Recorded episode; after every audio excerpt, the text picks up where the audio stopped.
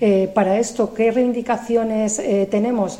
Muchas, entre ellas, fundamental, recursos suficientes para poder negociar los planes de igualdad y para poder formar a las personas que negocian esos planes de igualdad, también planes de formación para la inspección de trabajo.